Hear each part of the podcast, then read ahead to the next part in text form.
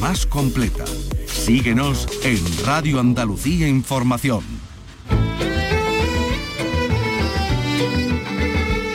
Andalucía es cultura. Con Antonio Catoni. Radio Andalucía Información. Buenas tardes. El Gobierno de España reconoce por carta que la mezquita Catedral de Córdoba es propiedad de la Iglesia Católica. Nuevo deán presidente del Cabildo ha asegurado que la polémica sobre la titularidad de este conjunto queda cerrada con esa confirmación del Gobierno, un documento que por cierto ha mostrado esta mañana en una comparecencia ante los medios de comunicación, donde además se han adelantado las próximas restauraciones, la de la cúpula de la Maxura o la de la Capilla Real.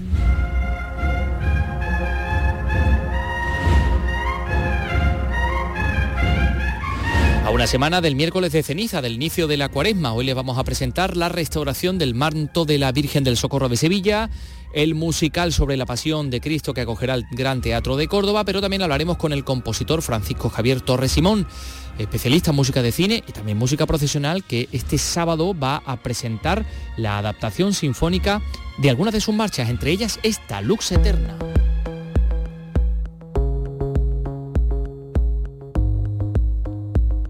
Luego la escucharemos con detalle. En las artes plásticas vamos a hablar con Rafa López, que es uno de los artistas con mayor proyección de nuestra tierra. Carlos López, buenas tardes. Buenas tardes. Se expone en la Galería Sevillana Espacio Excéntrico, excéntrico con Z, inaugurada, inaugura esta tarde la exposición Into the Pop. Su obra tiene una gran influencia del cómic y el graffiti, colorida, vibrante y vital, y además bebe de la realidad cotidiana.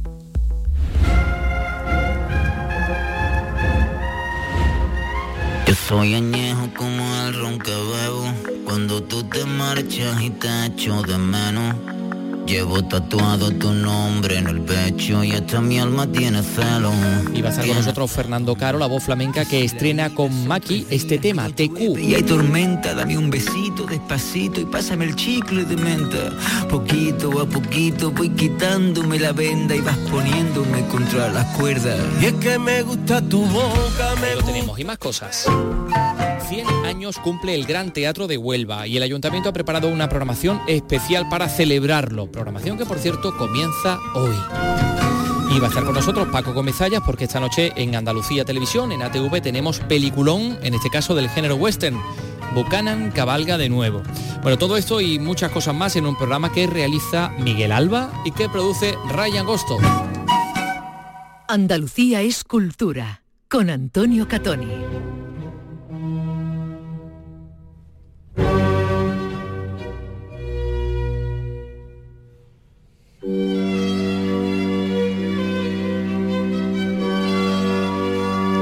Barroca religiosa de la antigua serpiente.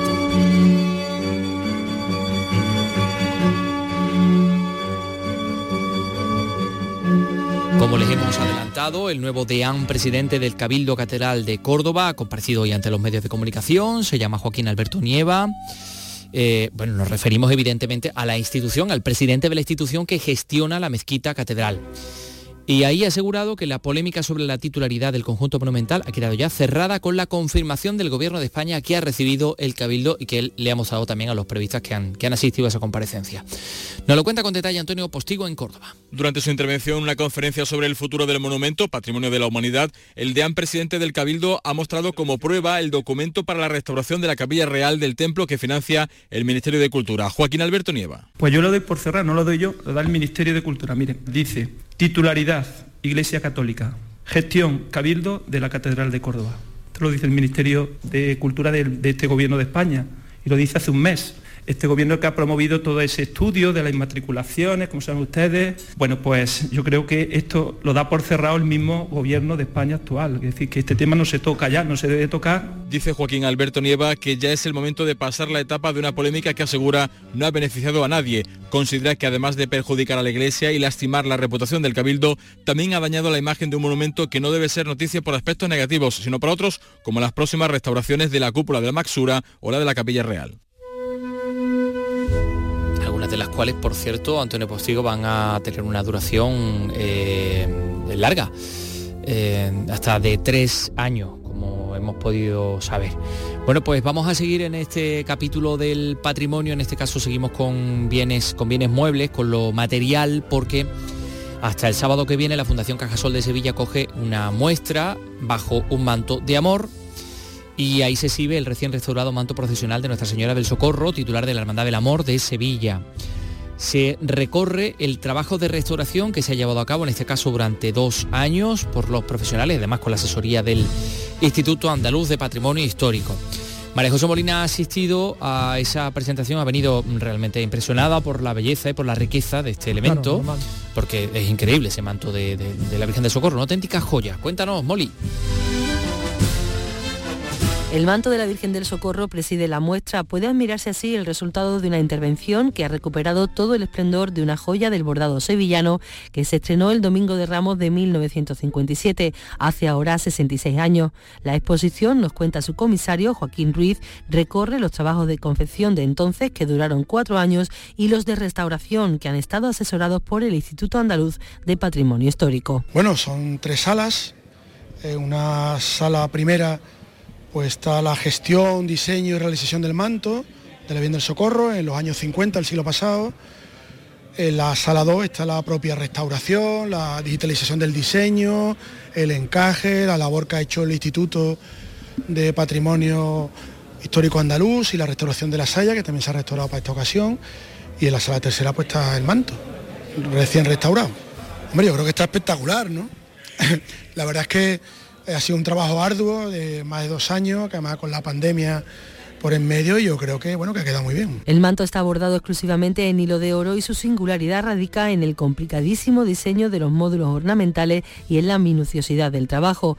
De ahí un laborioso proceso de restauración en el que han sido fundamentales los diseños y la documentación gráfica que tenía la Hermandad del Amor. Hasta hubo que ir a la ciudad italiana de Leco, cerca del lago, como a por el terciopelo. Se atrasó un poco, se atrasó un poco el inicio de la restauración porque no terminábamos de encontrar el terciopelo del tono y de la calidad que queríamos, ¿no? Pero bueno, una vez que se ha encontrado, pues ha ido muy bien. Evidentemente es un, un pasado de los, de los bordados a nuevo terciopelo, con reintegración del oro en las piezas que estaban un poquito desgastadas, que al final ha sido pues aproximadamente un 15% del total. Primero hay que hacer un diseño, el diseño del manto para después ir colocando las piezas cada una en su sitio, en el nuevo terciopelo. Y bueno, las piezas se van desmontando, se van limpiando con medios naturales. Después se reintegra el oro con la misma calidad, el hilo de la misma calidad de oro, el mismo punto, la misma técnica, y después se vuelve a coser, digamos, a pasar al nuevo terciopelo con el diseño original. En la recuperación han intervenido las manos maestras de una decena de bordadores y bordadoras del taller de Manuel Solano en Morón de la Frontera. Y ahí está ese resultado que ustedes pueden ver en la Fundación Cajasol, en la Plaza de San Francisco de la ciudad de Sevilla. El patrimonio que es muy amplio y muy interesante. Eh, hoy nos hemos también encontrado con una noticia muy curiosa a este respecto porque hay un equipo de arqueólogos en China, concretamente en el norte del país, donde han encontrado, querido Carlos... Cuéntame, cuéntame qué han encontrado. Un inodoro. ¿En serio? Un váter, sí señor. Madre mía. No cualquier inodoro, un inodoro con sistema de descarga que data de hace mm, más de 2.000 años. Es de hecho el primero de este tipo encontrado en el país asiático. Fíjate. Hace 2.000 años ya un sistema de descarga. Sí, bueno, pues fíjate, es un váter antiquísimo que pertenece a la época de los reinos combatientes, es decir, estamos hablando eh, entre el siglo V y el siglo III antes de Cristo, un periodo inmediatamente anterior a la primera unificación de China. Fue hallado entre las ruinas arqueológicas de la ciudad de Liang, ubicadas en Xi'an, la provincia de Shanxi. Hombre, sí, por supuesto. Eh, sí, eso se ha dado a conocer en un medio de comunicación chino. Estamos hablando de una estructura que está siendo tratada por expertos del Instituto de Arqueología de la Academia China de Ciencias Sociales. Eh, consta de dos partes, ahí está el asiento del inodoro de cerámica y un pozo de aguas residuales fuera de lo que se supone que fue una vivienda. También se han encontrado los restos de las tuberías que unían ambas partes. Es decir, que no estaba dentro de la vivienda. Mm, parece que no. ¿No?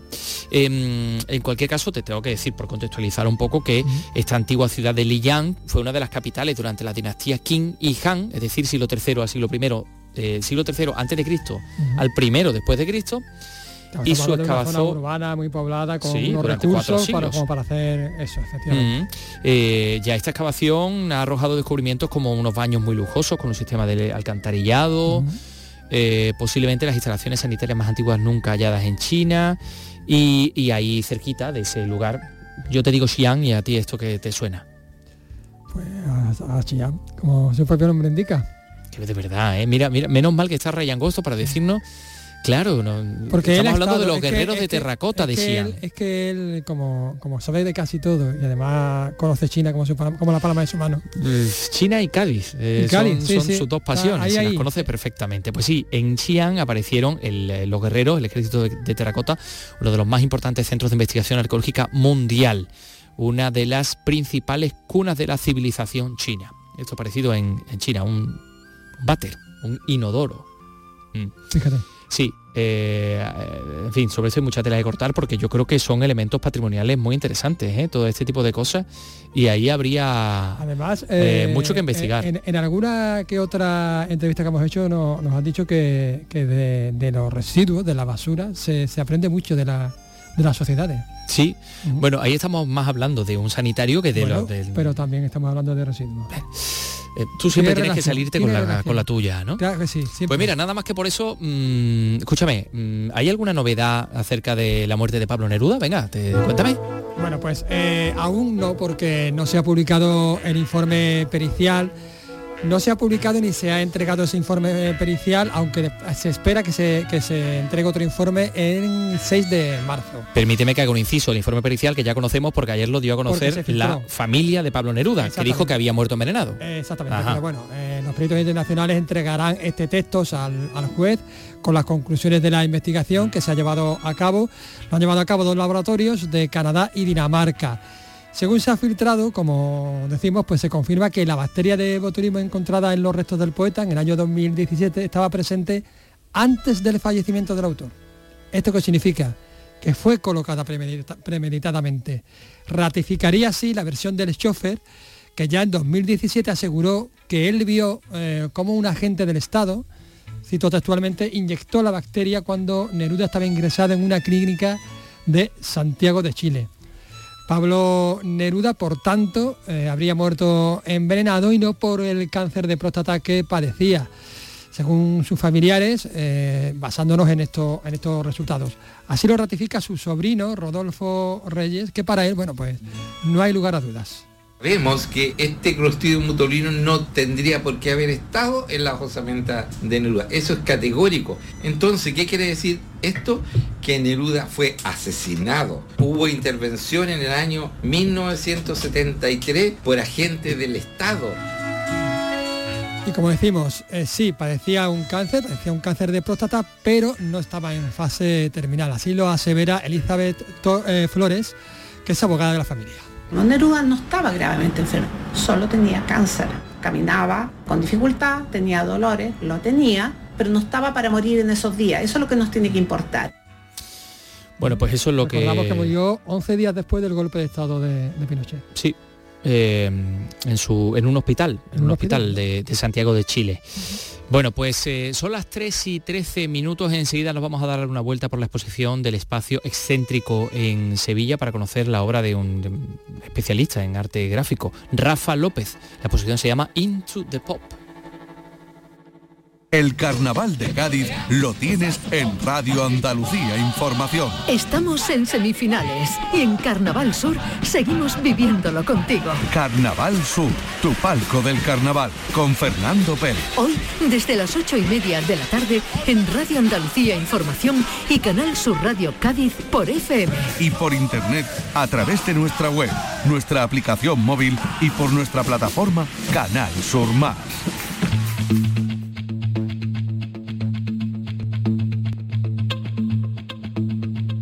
Andalucía es cultura, con Antonio Catoni. Y bueno, y está Miguel Alba en la realización y Ryan Agosto en la producción. Y ahora les vamos a hablar de la Galería Sevillana Espacio Excéntrico que inaugura esta tarde la exposición Into the Pop de Rafa López, uno de los artistas plásticos con mayor proyección de nuestra tierra. Carlos. Así es, su obra tiene una gran influencia pues del cómic y del graffiti, es colorida, vibrante y es vital. Y además bebe pues de la realidad cotidiana. Into the Pop reúne obras de pequeño y gran formato, tanto en lienzo como en papel, también dos esculturas y una instalación que está colocada justo en el escaparate de la, de la galería. Esta mañana, bueno, pues he tenido oportunidad de visitarla y charlar con Rafa, eh, que es súper amable, Eh, he dividido, si te parece, este recorrido en dos partes, para no hacerlo así muy, muy pesado. Vamos a escuchar si quieres la primera. ¿Cómo, ¿Cómo, va a resultar pesado? Si esto es interesantísimo. Por supuesto. Venga. Impactante al entrar, ¿eh? Pues nada, sí, aquí tenemos una pequeña muestra de, de mi trabajo en, en estos últimos dos años. ¿Por qué has acotado la obra en estos dos últimos dos años? ¿Qué te ha pasado de, de especial? Pues nada, eh, digamos que la exposición se llama Into the Pop y a, abarco, digamos, pues mis pensamientos de, de, en mi época más infantil. ¿sabes? Tengo, he tenido un, un, viaje a la nostalgia, posiblemente debido a por el nacimiento de, mi, de mis hijas y pues recordando todo, todos esos gustos que tenía que tenía cuando pequeño. Porque creo que tienes tres niñas, ¿no? Tienes la trilogía, ¿no? Sí, y además tres niñas. Pues nada, no te digo nada. Colores muy vivos y muy sólidos también, con unos negros que delimitan también las la figuras, ¿no? Sí, son los dos elementos que más me caracterizan y por lo que se me reconocen en mis obras, que una es la línea negra y el negro, que con el, el, dibujo tan predominante que hay en las obras, y después pues el color, tan saturado y tan vivo y tan tanta muy pop, muy pop, tocando el pop, de hecho, ¿no? Así sí. se llama la, la. Sí, tocando el pop y se lo hago referencia al pop porque realmente son estos cuadros los primeros que, que pinto con esta temática. Yo normalmente siempre mm, intento representar eh, cosas que me pasan en la vida, me, tanto de viaje, eh, política, la sociedad, bueno, en fin. Soy un pintor de clásico de, de época representando la, actualidad y ahora mismo pues estoy en este metido en este en este, pues por eso he hecho un poco más de paréntesis. Por ejemplo, ahora mismo estamos delante de, de uno de estos de estas obras de gran formato. Yo veo al monstruo, a Triki, ¿no? El monstruo de la galleta, el chavo del 8, un, troll de, de, David el Nomo. Es decir, eh, digamos que son referencias, es un cuadro bastante autorreferencial, ¿no? Sí, yo siempre, como he dicho anteriormente, siempre pinto lo que me rodea y digamos pues, todos estos elementos y todos estos personajes y bueno, aquí se ve también la, la, la nave espacial de Tintín, en fin, son todos elementos que me han, me han, ido recorriendo a lo largo de mi vida y, y, los he representado aquí. La técnica me llama la atención porque veo dibujo, pero también trozos de, de empaste, de pintura, de sí, plástico. Sí. Uh -huh. Usas como una técnica mixta, ¿no? Sí, uso técnica mixta porque hay rotuladores, hay acrílicos, hay spray, en fin, eh, tintas, e intento todo mezclarlo y, y, darle un poco de sentido a la obra porque estoy siempre en un continuo inve investigación y me gusta eh, estar mezclando tanto trazos como manchas, como eso, pintura más densa, pintura menos densa, en fin, al final un poco en, con el juego de, entero de, de, de la obra. Y bebes un poco también del cómic y del graffiti, ¿no? Sí, aunque yo vengo de una información bastante clásica de la Facultad de Bellas Artes, digamos que he tenido siempre esa referencia, ese gusto por el, aunque nunca he dibujado cómic, ni he dibujado, ni he pintado grafitis, ahora sí hago pintura mural, pero no sé, eh, surgió por ahí y la verdad que esa referencia pues seguramente las tendría de, de mi juventud ahí metida y me dieron las la ganas de, de desenvolverme con este tipo de lenguaje. Bueno, vamos a continuar. Eh, vemos también aquí una instalación, ¿no? Porque ¿cuántas obras en total componen la, la exposición? Pues la verdad que no hemos, no hemos contado porque hemos terminado, hemos terminado hace un momentito de, de montarla y no sé realmente la que hay. Hay muchísimas porque hay desde obras de pequeño formato, que habrá unas 40 aproximadamente, después de medio formato habrá unas 10 o 15, después hay cuatro, tres obras de gran formato y después tenemos escultura y una, una instalación aquí en el, en el escaparate. Una instalación eh, chulísima con, con, Mario, creo que Batman. Sí, hay un poco también, hay Pac-Man, hay también un frigopié, por ejemplo. ¿sabe? Todo, todo muy deformado y muy, y muy con mi lenguaje, eh, pero eso, para que el, el espectador también ponga su granito de arena y vaya descubriendo y, y, asociando. También vemos una escultura aquí al fondo, vamos a acercarnos a, ella. Quizás sea la más abstracta de toda la obra. Sí, porque como digo, a mí me gusta eh, tanto deformar los elementos que meto en mis cuadros como y algunos ya pues acaban en, en, en abstracción, con lo cual mezclo la abstracción con la figuración y, y, en algunos cuadros me gusta también que sean solo abstractos y en este caso pues una escultura con trazos abstractos y con una forma abstracta. Me recuerda tu obra un poco a la obra de, de Ana Barriga, no sé si la conoces, la, sí, claro. artista jerezana que también estudió aquí en Sevilla. ¿Qué tiene Andalucía para enamorarse del pop? Pues no lo sé, la, puede ser que sea la, la luz o, o, también la generación que tenemos. Ana Barriga también es de mi generación, en, es una promoción anterior, pero posterior, perdón, pero es, es verdad que, que eso, que no hemos mm, cultivado y no hemos, hemos nacido con toda esta explosión de, de- de cultura pop que hemos tenido tanto en los 80 como en los 90 y seguramente pues, para, para el artista pues eso la, la ha llegado a, nuestro- a- a nuestros días.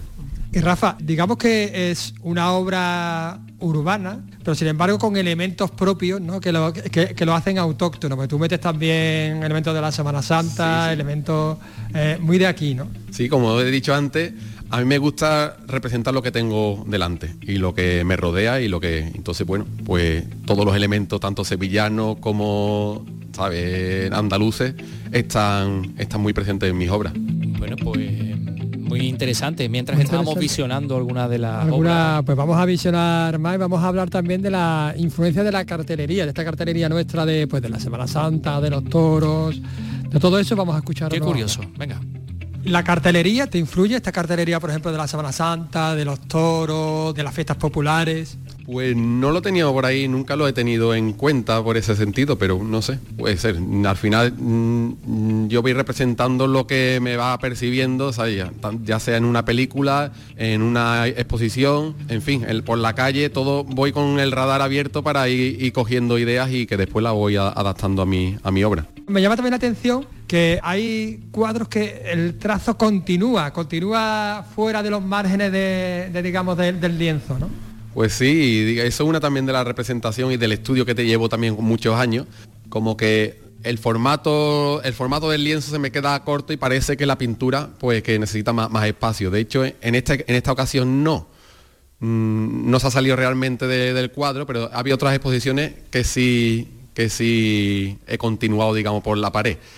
En este caso sí se pueden ver la instalación y las esculturas que sí abarcan el, espacio expositivo y que es- esa es la idea que, que tengo. Me gusta que, digamos, que la pintura se salga de- del formato. Me gusta eh, sacar los pies de- del tiesto. ¿no? Exacto, exacto. Un poco al hilo de lo que te preguntaba antes sobre la cartelería, también has participado en la exposición colectiva sobre el 75 aniversario del Cristo de la Hermandad de los Javieres. También bebes de ahí, ¿no? Y también digamos que, que tocáis este, que tocas este tema de la Semana Santa.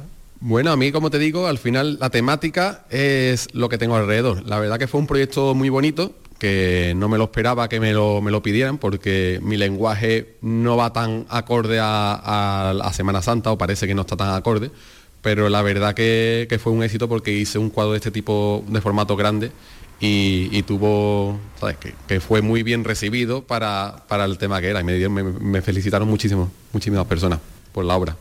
No, la verdad es que la obra es, bueno, tiene esta, esta línea y la verdad es que es muy original y, y muy viva también, ¿no? Muy colorida, ¿no? Muy, y muy diferente a- al lenguaje que estamos acostumbrados de Semana Santa. No sé, fue también un, un poco de una reivindicación de que con otro tipo de lenguaje también se puede, se puede adaptar una temática como la de la Semana Santa o la religión o el catolicismo, ¿no? Claro que es que no hay un solo lenguaje para, para, para- para una representación concreta. Exacto. Yo creo que no por, por ser Semana Santa se tendría que siempre abarcar con lenguajes clásicos, sino que también hay mil lenguajes actuales y contemporáneos que, se puede abordar el tema. Con, con el respeto, pues se puede hacer cualquier cosa. Estamos en esta galería, se llama Espacio Excéntrico, en el barrio de los Remedios de Sevilla, una galería que, bueno, eh, tú sí es cierto que tienes un bagaje, que, que eres conocido, pero bueno, que apuestas también por, por jóvenes valores de la pintura, de la pintura andaluza, de la pintura de la escultura, del arte contemporáneo andaluza, es importante también para, para vosotros. Es importantísimo, yo creo que es lo, lo más, la clave, ¿no? Es una carrera, una profesión eh, muy complicada, porque cada vez eh, se apuesta menos por la cultura, pero eso yo, yo creo que es lo principal. Bueno, Rafa, ya que estamos hablando de la galería, me hubiese gustado hablar con Inma Puchal, que hoy no ha podido estar porque estaba precisamente en otro, en otro evento, ¿no? Que coincidíamos también a- de hora. Pues sí, pues la verdad que, que Isma ha sido la que me ha descubierto, ella no me conocida, no me conocía, y fue la que a través de un cliente pues vio mi obra y se puso en contacto conmigo, así que la- le tengo mucho cariño y mucho aprecio. Oye, ¿dónde está Inma Puchal? Puchal? Pues Inma Puchal estaba presentando el, bueno, la presentación del cartel de las fiestas de la primavera.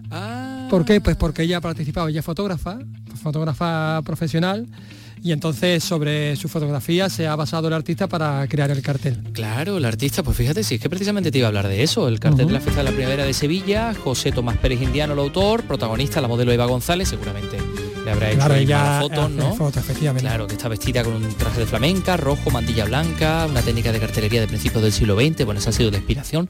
Mira, Isabel Campos nos lo cuenta con detalle. Un cartel en el que se mezclan los principales elementos de las fiestas de primavera de Sevilla. Nazarenos, farolillos, el color albero de la Plaza de Toros de la Maestranza y una mujer vestida de rojo que ocupa la mayor parte de la escena y que es la modelo y presentadora de programas de televisión de Mairena del Alcor, Eva González. Según ha explicado su autor, José Tomás Pérez Indiano, un cartel que trata de representar la pasión con la que la ciudad vive esta época. El cartel de la fiesta de Sevilla de primavera es un poema a la pasión y a la fuerza con que la ciudad vive sus dos semanas grandes. Es una mujer morena, protagonizado por, por la modelo sevillana Eva González, en un guiño a la cartelería de la segunda década del siglo XX. En cuanto a la técnica, es acuarela e inspirado en los antiguos carteles de la segunda década del siglo XX.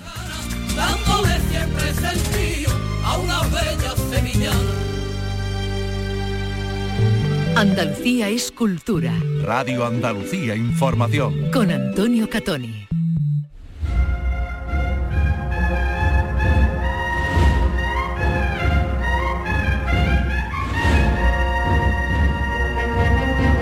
Escucha esta marcha que se llama Luxa Eterna. Luego me- te preguntaré qué te parece.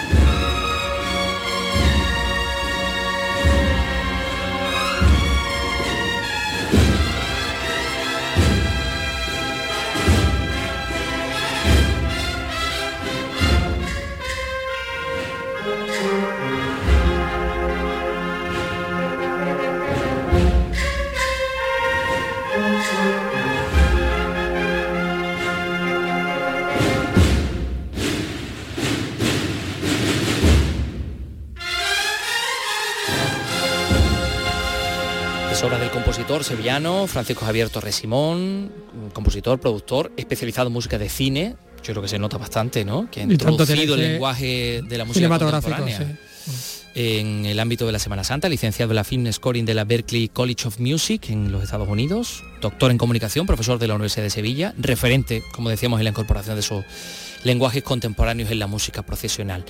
Eh, este sábado, en el Teatro de Capitanía de Sevilla, en la Plaza de España, la Orquesta Asociación Filarmonía va a interpretar un concierto, Sinfonía para Cuaresma, dirigida por Jerome Ireland y por el propio Javier Torres, director asistente, que es el compositor de todas las obras que se van a interpretar. Pero claro, van a ser adaptaciones, sinfónicas de esas marchas procesionales como esta Luz Eterna, como otras muchas, ¿no? El que llovese, prendido, en fin, algunas que son ciertamente conocidas, ¿no? Eh, entre la selección de marchas eh, adaptadas, pues eh, mm, vamos a escuchar mm, algunas auténticas joyas de la, de la composición contemporánea. Parece que ya no hay entradas para ese concierto del sábado 18 de febrero, pero podemos anunciar que se va a repetir el concierto el día 25 de marzo en el Hotel eh, eh, Alcora, en San Juan de Analfarache. Y tenemos la suerte de estar en estos momentos en directo con Francisco Javier Torres Simón. Eh, Francisco Javier, ¿qué tal? Muy buenas tardes. ¿Qué tal? Muy buenas tardes. ¿Cómo estamos? Eh, Pues aquí estamos embelesados escuchando, estamos escuchando tu, esta tu marcha aquí en Bobao, los dos. Pues nada, me alegro mucho que, que la disfrutéis. y como nosotros ya sabes que muchísimos eh, oyentes, porque tienes legión de, de seguidores en toda España y fuera de ella. ¿Cómo está siendo o cómo ha sido, porque supongo que habrá terminado ya, el trabajo de adaptación de estas marchas a, a la versión sinfónica? Bueno, eh, mi trabajo realmente lo que quería era eh, mantener toda la esencia al máximo posible de, la interpretación de esas marchas, que son todas marchas de cristíferas, marchas para agrupación musical y para y para eh, banda de cornetes y tambores. Para los que no sepan de la audiencia, pues normalmente hay marchas de palio, marchas que se componen para banda de música y marchas para agrupación musical y cornetes y tambores. Entonces estas formaciones tienen un soniquete, un sonido tan peculiar que quería mantenerlo dentro de, la adaptación para orquesta sinfónica y eso es lo que más costó, ¿no? Eh, que, esa interpretación propia de la marcha de cornet los instrumentistas de cuerdas pues la replicaran. Hemos estado ensayando mucho tiempo, de hecho todo esto viene gracias a que, bueno, me han nombrado directora junto de la Orquesta Filarmonía Sevilla y nada, eh, deseando que llegue este sábado 10-18 y ponerlo ante el público y que ya el público, que es soberano, pues decida si estas obras han sido buenamente adaptadas a orquesta sinfónica. Porque ya de por sí, pues las obras son impactantes, ¿no? Eh, el, digamos, en la orquesta sinfónica, el equivalente de la corneta es siempre la cuerda. Bueno, es que es muy complicado. En bandas de música el instrumento predominante es el clarinete. En las bandas de cornetas y tambores el instrumento predominante o que lleva la melodía es la corneta. Las agrupaciones musicales la trompeta. Y claro, en las orquestas la melodía la lleva normalmente el violín. Entonces, eso es lo que se ha respetado. Adaptar la melodía, a quien lleva la melodía y llevársela al instrumento predominante. Entonces, el violín eh, tiene muchas facilidades para muchas cosas, pero luego es un instrumento que para que realmente resalte la orquesta necesita un, peso grande, necesita muchos instrumentos, eh, muchos violinistas, ¿no? Para, para, que puedan contrarrestar el peso de trombones, de, tuba, de, trompeta. Y bueno, ese un poco ha sido el, trabajo, también el estilo, la forma de interpretar. La corneta tiene una forma de interpretar muy concreta, muy muy brillante, muy incisiva y hacer eh, entender al violinista que tocara con ese carácter, ¿no? Eh, era, era un trabajo muy fino. Mira, aquí estamos escuchando, hemos tenido la suerte de poder disponer de este audio que es eh, grabado en esos ensayos y es la versión sinfónica de esta marcha Blanco Ciprés.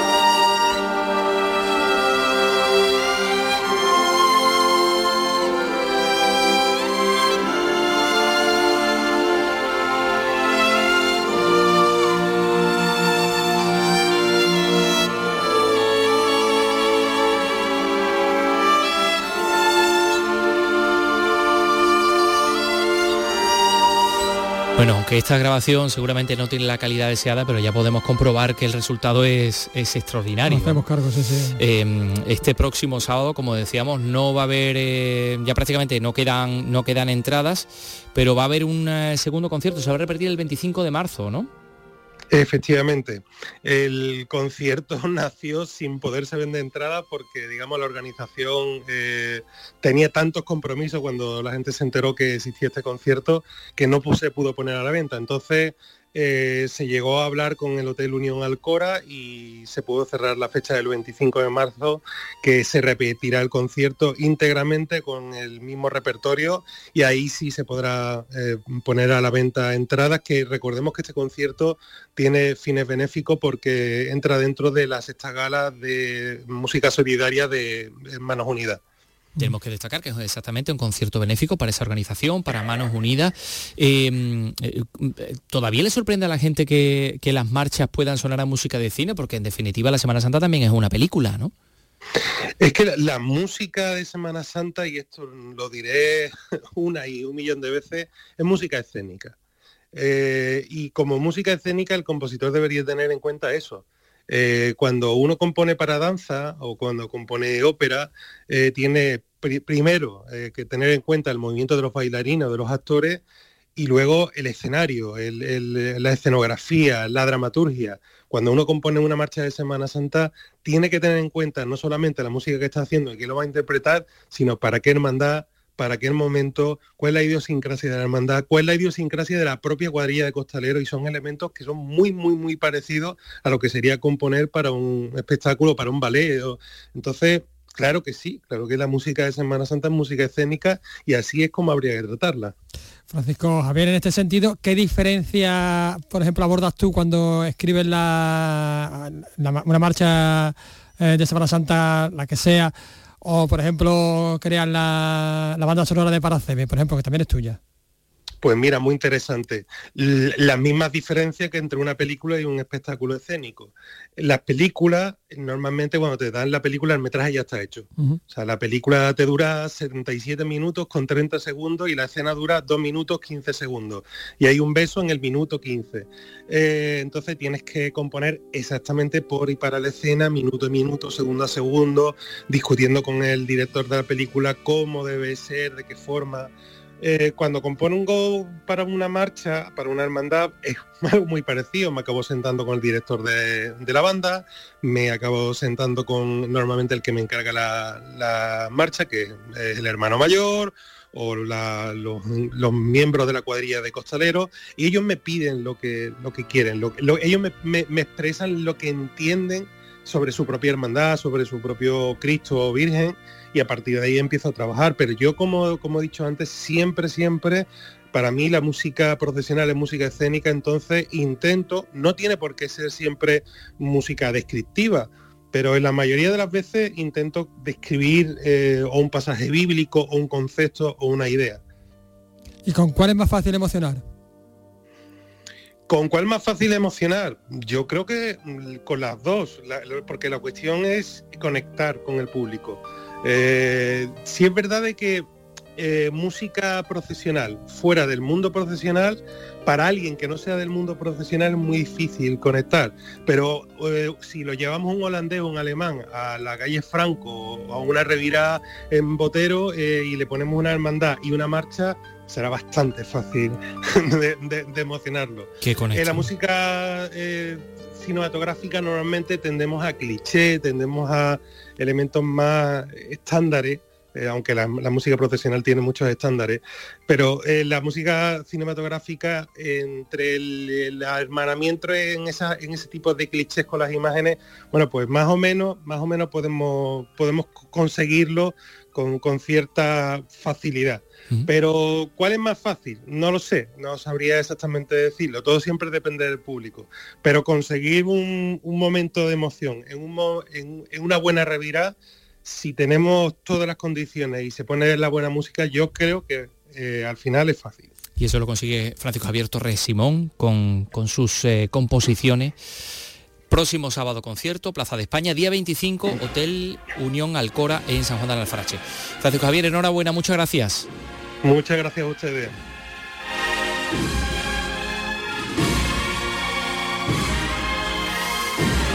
Claro, porque en definitiva estamos hablando de una expresión artística, una especie de danza, y ahí mm, tiene mucho que ver los costaleros.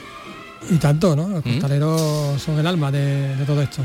Pero mm, desde hace relativamente poco, Paco, eh, Carlos, porque eh, los hermanos costaleros solo tienen 50 años. Sí, sí, antes eran profesionales. No había costaleros, bueno, porque lo saquen los hermanos. Y entonces ahí empezó otra relación del hermano con, su, con sus imágenes titulares y tal, ¿no? Pues mira, se cumplen este año esos 50 años de la primera cuadrilla de costaleros de la Semana Santa. En este caso fueron en Sevilla, donde empezaron jóvenes de la Hermandad de Estudiantes, de los estudiantes, y se ha estrenado una película que recuerda ese hito. ¿No lo cuenta Javier Moreno? Pocos confiaban en que un grupo de jóvenes hermanos sin experiencia podría llevar al Cristo de la Buena Muerte como hasta entonces lo habían hecho los costaleros profesionales.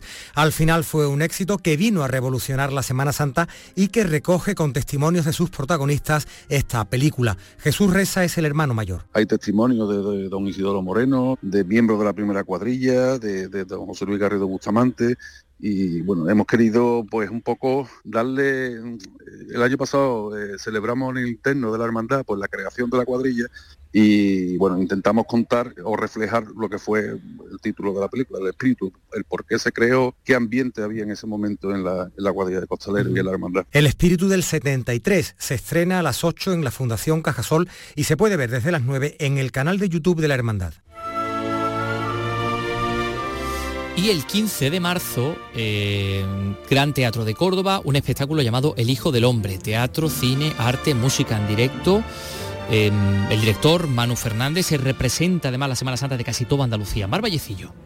180 cofradías han confirmado ya su asistencia al estreno. 18 personajes contarán en primera persona los últimos días de Cristo, con escenografía basada en cinco cuadros del Museo del Prado, la proyección de 14 cortometrajes de las hermandades más singulares de Andalucía, según el director de la obra, y la adaptación musical de 21 temas cofrades.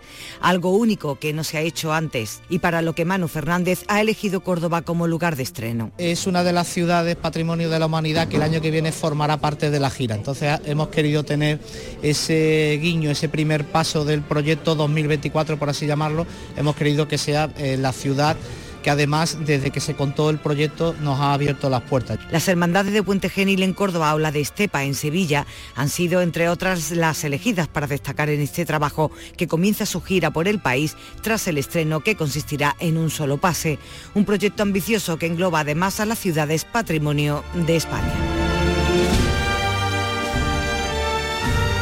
Gracias Mar Vallecillo. Enseguida va a estar con nosotros el cantante Fernando Caro. Son las 3 y 41 minutos. La mañana de RAI es actualidad. Información continua. Conexiones donde está la noticia. Deportes. El estado del tráfico. Los avances de última hora en directo. Desde las 10 de la mañana con Nuria Durán. Radio Andalucía Información. Andalucía es cultura.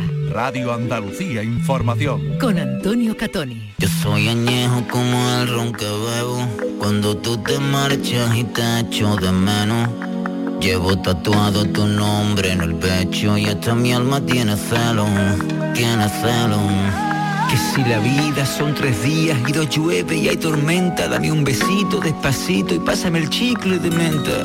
Poquito a poquito voy quitándome la venda y vas poniéndome contra las cuerdas. Y es que me gusta tu boca, me gusta tu pelo. Estamos escuchando TQ, Fernando Caro y Maki. Me gusta que me digas mil cosas al oído y que me echas de menos cuando no estás conmigo. Quiero, te quiero, te quiero, eres toda mi vida, mi mar y mi cielo. Tienes esa mirada que a mí me provoca y yo me moriría por besarte la boca. Pues Fernando Caro ha venido a visitarnos. Fernando, ¿qué tal? ¿Cómo estás? Pues muy bien, muy contento con, con este lanzamiento y deseando de que la gente lo reciba. Claro, eh, deseando estamos todos de, de disfrutarlo y de compartirlo también aquí en este programa, en la radio. Más de 15 años lleva Fernando de carrera discográfica. Eh, eh, este triguereño, se dice el, el- el gentilicio, Sí, que él es de triguero. triguereño. Hace muy poquito ha sido la fiesta del pueblo de San Antonio Abad. Bueno, pues él, lo recordarán ustedes que arrancaba como, como voz flamenca con Sergio Contreras, eh, en los primeros discos, en la gira, ha grabado ya eh, cinco discos, ha ofrecido conciertos por todo el país y tras varios singles y colaboraciones, pues presenta esta, esta apuesta, este tema que se llama TQ, decíamos TQ o Te Quiero, con. Maki, que es más que un compañero, es un amigo, ¿no? Sí, bueno, Maki lo conozco desde, yo qué sé, desde hace 20 años. Y siempre hemos estado unidos porque nos hemos conocido, siempre hemos coincidido mucho en las giras, en conciertos. Y bueno, pues desde hace cinco años eh, estoy trabajando con él en su gira.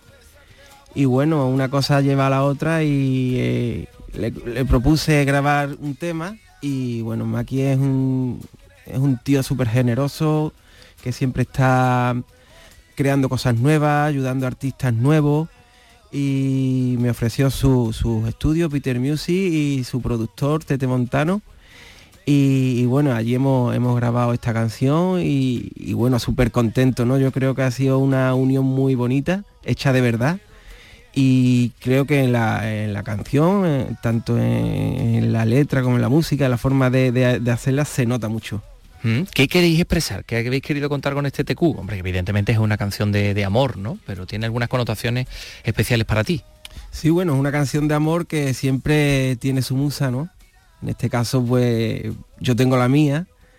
Y, bueno, pues eso es una declaración, ¿no? Es una declaración de amor en toda regla y, y creo que, que aunque parezca muy tópico, mm, hay que decir muchas más veces te quiero, ¿no? Creo que se está perdiendo esa, esa palabra, esa frase, eh, y ponemos mucho TQ por, por WhatsApp, por audio, pero no decimos te quiero a la cara mirando a los ojos. Yo creo que eso es muy, muy importante decirlo porque, porque es lo más importante, ¿no? Yo creo que decir lo que, lo que uno siente por, su pareja y decírselo a la cara es, es, básico, ¿no? Y, por, desgracia se está dejando de decir de esa manera. Hay muchas veces que te has dicho, bueno, pues gente que te escucha, que te sigue, gracias a esta canción he vuelto a enamorarme o he recuperado un amor o porque el amor es un tema bastante recurrente. Sí, bueno, la verdad que... En tu género, ¿no? La canción lleva poquitos días eh, en la calle, pero sí que es verdad que mm, estoy recibiendo muchísimos, muchísimos comentarios de la gente, ¿no? Y,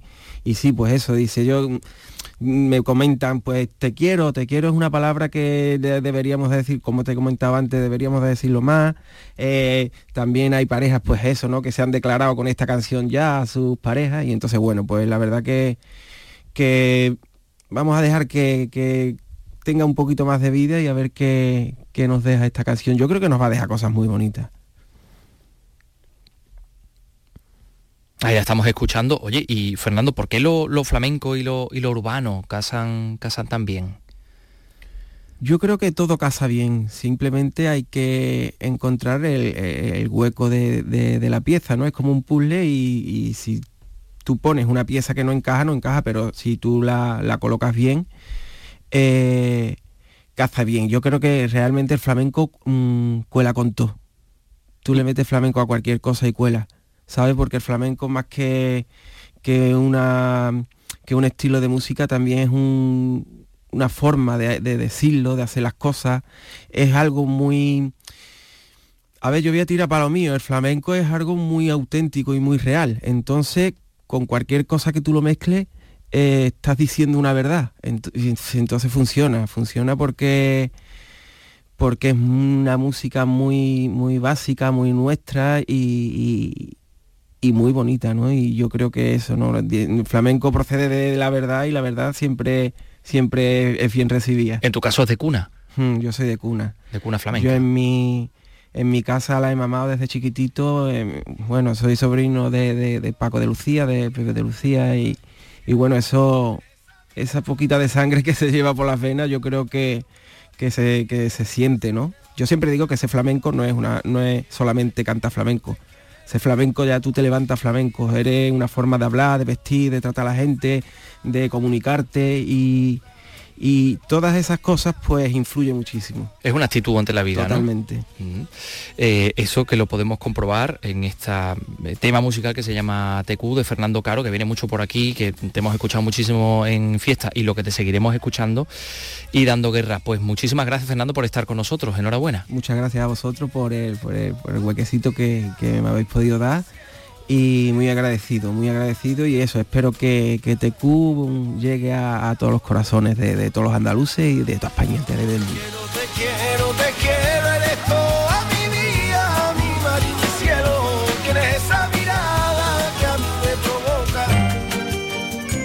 A. Andalucía es cultura, con Antonio Catoni. Pues se va Fernando Caro aparece por ahí Paco Gomezallas. Esto es un ir y venir, Carlos. Subido, a caballo como de costumbre. Pero antes déjame contarte que hoy comienzan las actividades para celebrar los 100 años del Gran Teatro de Huelva. Pilar La Huerta, buenas. Saludos, ¿qué tal? Buenos días. Son varias las actividades previstas para esta conmemoración que empieza hoy con una exposición del artista Juan Carlos Castro, titulada Preludio para un teatro. Mañana será el momento de contemplar un espectáculo musical creado expresamente para la celebración. Lleva el nombre de Arias Impuras y es obra de Juan Carlos Romero. Esta obra es una fusión del flamenco y la ópera. Daniel Mantero, concejal de Cultura. Queremos que los ciudadanos eh, recuerden esta efeméride como una oportunidad de disfrutar de lo mejor del arte y de la cultura en la capital y que pongamos en valor eh, un espacio tan nuestro como el Gran Un espacio que además ahora mismo está cogiendo todas las cosas del Carnaval de Huelva, como es lógico. Bueno, pues ya está aquí quien tiene que estar. Porque hoy tenemos eh, cine clásico, este peliculón. Estamos hablando de, sí, de, de un western. western.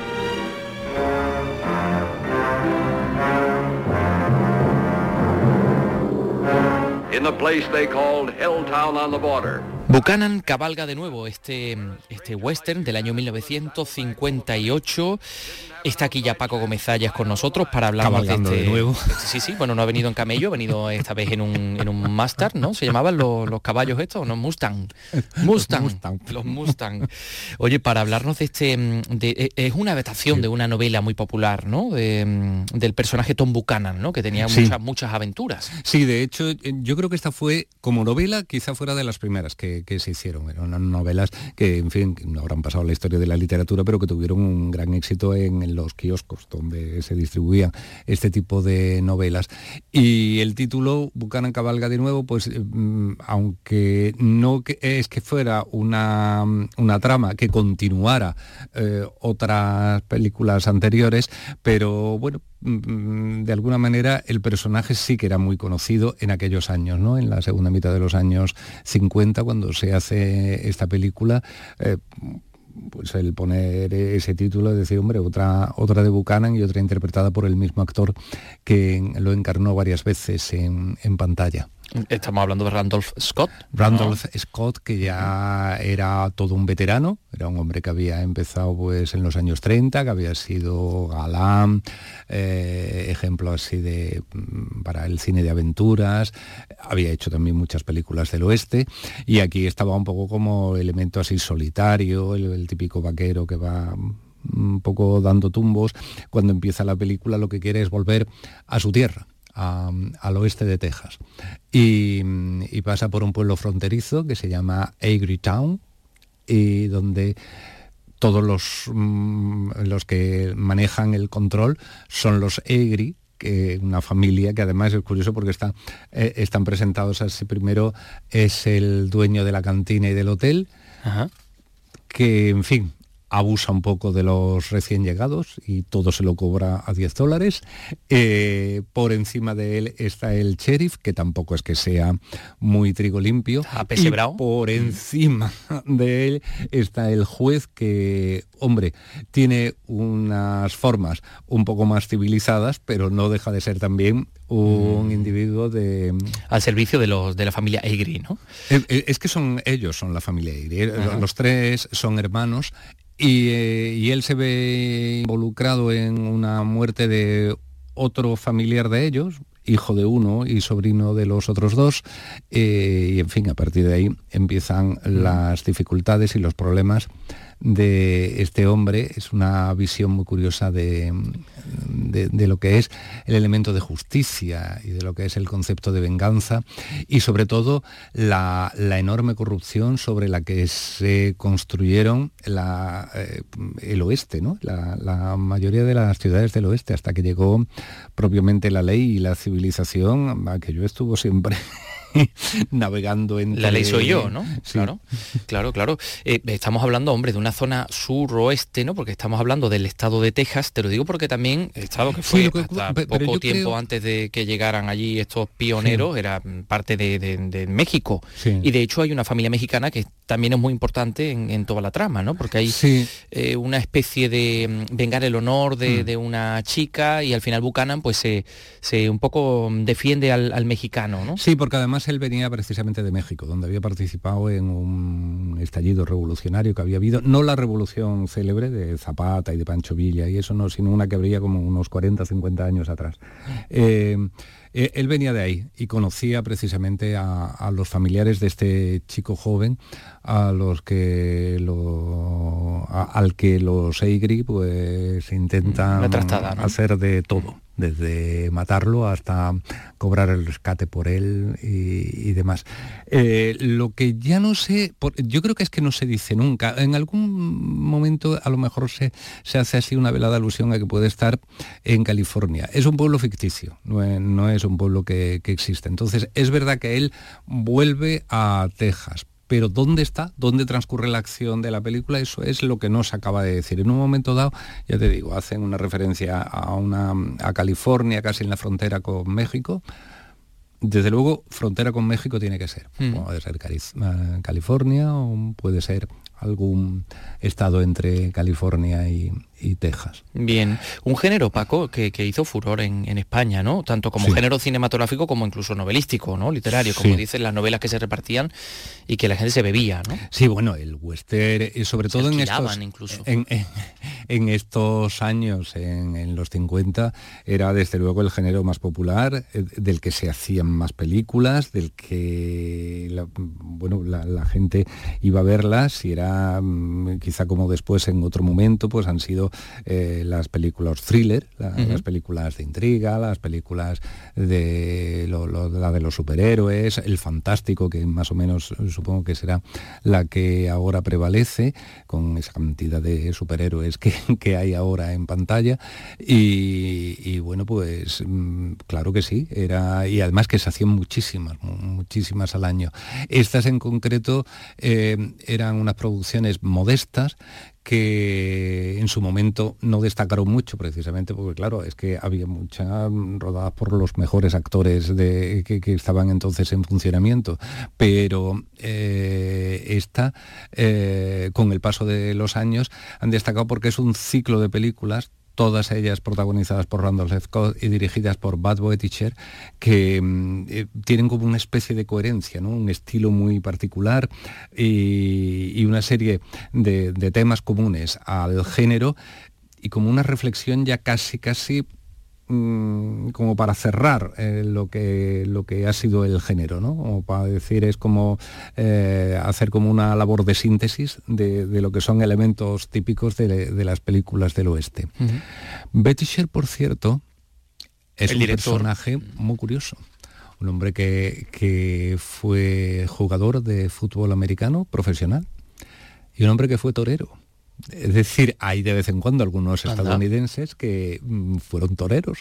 Eh, aquí en, el, ¿En México o en España? O en... En, el barrio de Santa Cruz aquí de Sevilla está todavía el estudio de John Fulton. Bueno, aparte de torero, este fue fotógrafo y demás. Pues Betty sí, eh, fue torero. Y de hecho, él se acerca al mundo del cine porque rodando una adaptación de Blasco Ibáñez, Sangre y arena eh, aquella que interpretó Tyrone Power y, donde en la que Rita Hayworth hacía de Doña Sol, pues él eh, se acerca al cine como asesor en, temas de, mm, de toros. Mm, de toro. Y luego hizo un par de películas, como una fue El Torero y la Dama y otra fue Santos el Magnífico, interpretada por, por Anthony Quinn, que es de las mejores aproximaciones que ha habido del cine al mundo del torero, al mundo del toreo, por lo menos en Estados Unidos. Y sin Estados Unidos porque por lo general no sé lo que pasa que eh, el mundo de los toros sale siempre muy raro en, el cine. Y bueno sobre todo lo que hizo fue muchos western y, es un hombre muy, singular y muy muy, característico, muy, Bad Boy Teacher. Buchanan cabalga, cabalga de nuevo esta noche, poco antes de las 11, Andalucía Televisión, querido Paco Gómez te esperamos la semana que viene para un nuevo culto, un nuevo triduo a, tu persona y que, nos, y que nos cuentes todos estos peliculones. Gracias. Será un placer, hasta luego. Cuando pierda todas las partidas, cuando duerma con la soledad, cuando se me cierren las salidas y la noche no me deje en paz el cantautor español, el 50% del dúo dinámico Ramón de la Calva cumple hoy miércoles 86 años. Mantenerse en pie cuando se revelen los recuerdos y me pongan contra la pared Resistiré. sí que está resistiendo, ¿eh? Está resistiendo, tanto. Claro sí. Cuando has hora del confinamiento. Es un ¿eh? jovencillo. Totalmente, sí, porque le vamos a felicitar en su cumpleaños recordando uno de sus primeros éxitos. Con este Somos Jóvenes. Somos jóvenes, amor. Somos jóvenes, los dos es fantástico vivir y poder cantar así. Somos jóvenes. Quiero que nos está dedicando a nosotros, eh, Carlos López, ¿verdad? está clarísimo. Porque somos jóvenes. Oye, que mañana regresamos a las 3 de la tarde. ¿Tú estarás? Yo estaré. Eh, pues yo también. ¡Hala, adiós! Y esta juventud